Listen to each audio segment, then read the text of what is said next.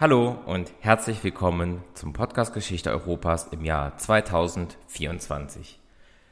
Ich wünsche euch allen ein gesundes und gutes neues Jahr.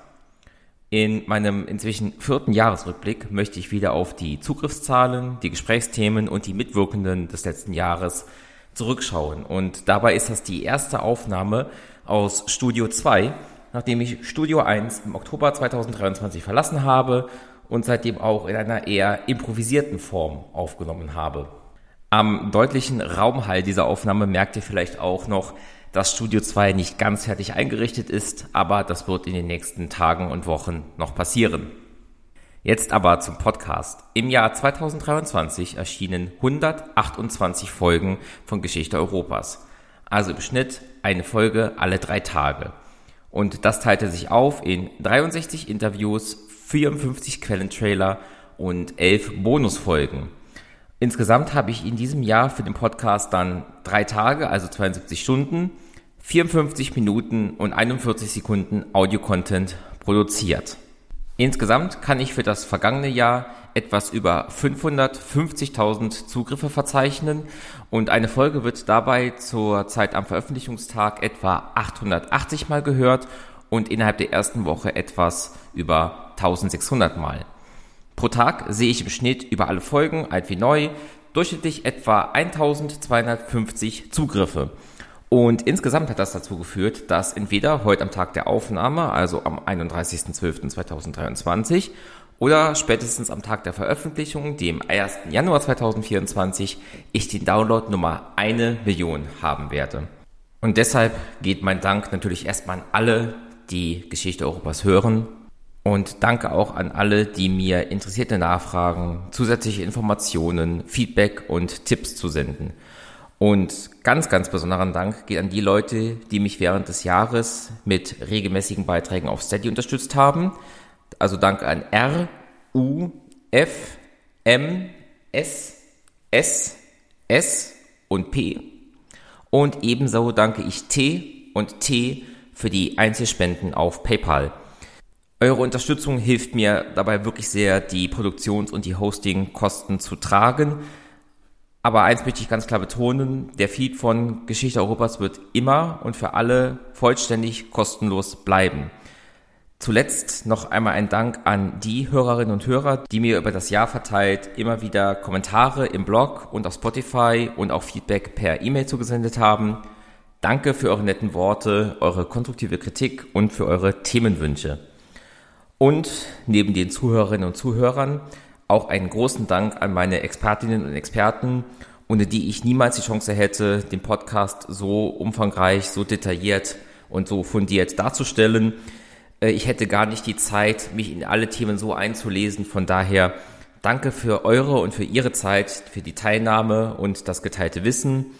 Und ich bedanke mich auch für meine nun gewachsene Zahl an Auftraggebenden, für die ich in diesem Jahr viele zusätzliche Interviews produzieren konnte und die mir damit ebenfalls helfen, den Podcast weiterzubringen.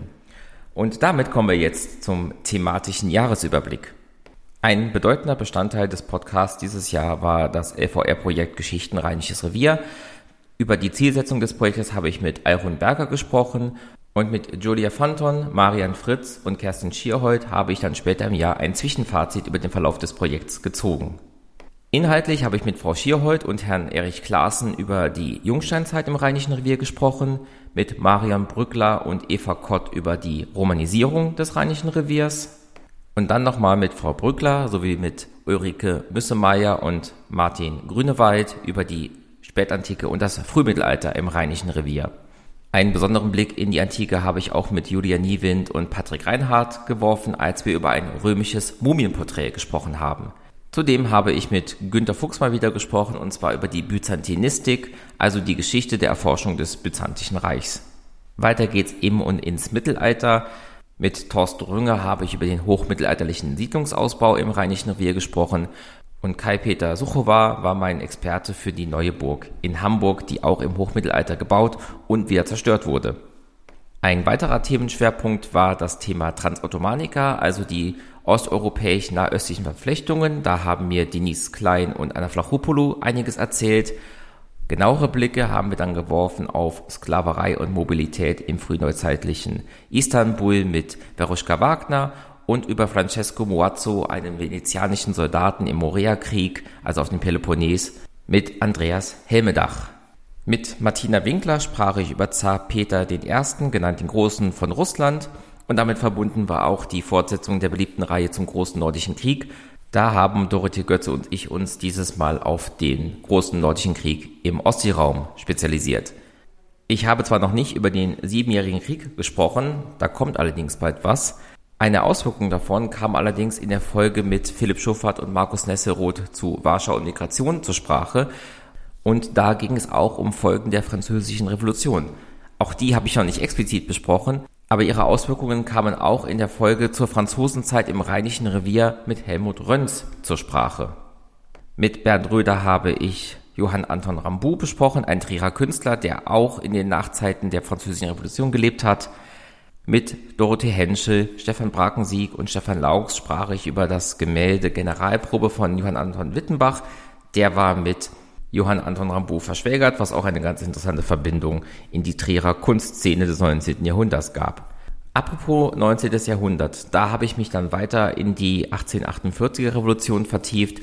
Mit Beatrix Bouvier sprach ich über die Revolution von 1848 in Trier, mit Katharina Thielen über den revolutionären Robert Blum, mit Kerstin Wolf über die Geschlechtergeschichte der Revolution und mit Birgit Bublis-Godau über demokratische Traditionen in Familien der 1848er Revolution.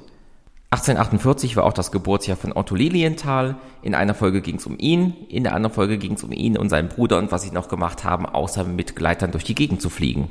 Wir kommen mit großen Schritten in der Moderne an. Mit Boris Gehlen sprach ich über die Industrialisierung des Rheinischen Reviers. Damit verbunden war die Besprechung der Geschichte des Braunkohlebergbaus im Rheinischen Revier mit Guido Hitze. Und mit Robin Peters und Michael Schmauder sprach ich über Archäologie im Braunkohletagebau. Eingriffe in die Landschaft, wenn jetzt auch nicht so radikal wie beim Braunkohletagebau, waren Thema in der Folge Wolken und Berge mit Alexandra Ort und Manuel Seeger. Im Themenkreis Einigungskriege kamen auch Folgen hinzu, mit Tobias Aran sprach ich über die Pariser Kommune und mit Ulf Morgenstern über den Mythos Bismarck, also Bismarcks Rezeption nach der Reichsgründung bis heute. Des Weiteren gab es mehrere Folgen zu Biografien von Menschen, die alle im erweiterten Sinne um den Jahrhundertwechsel 19. bis 20. Jahrhundert geboren wurden. Mit Bettina Leuchtenberg habe ich einerseits über den Trierer Denkmalpfleger Friedrich Kurzbach gesprochen und auch über den Gestalter und Lebensreformer Hans Proppe. Peter Tabarelli und ich haben mal wieder über Fußball gesprochen. Diesmal ging es um Simon Rosenberger, einen jüdischen Fußballpionier, wobei wir sehr viel Wert darauf gelegt haben, herauszuarbeiten, wie die Erinnerung an ihn in der NS-Zeit und auch danach unterdrückt wurde.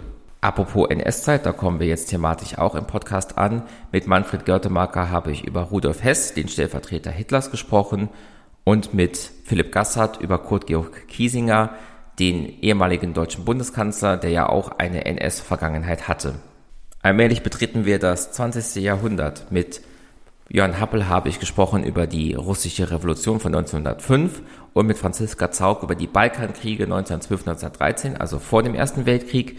Für das 20. Jahrhundert gab es auch einige Überblicksfolgen. Mit Kerstin Bönker, Caroline Breitfelder und Norman Domeyer habe ich über Auslandskorrespondenten im 20. Jahrhundert gesprochen mit Andreas Braune über Zeit und Zeitwahrnehmung und mit Kai Struve über das sowjetische Feindbild des ukrainischen Nationalismus im 20. Jahrhundert. Zweimal ging es um das Krisenjahr 1923, einmal um die Ruhrbesetzung mit Stefan Goch und einmal um den Hitlerputsch mit Wolfgang Nies.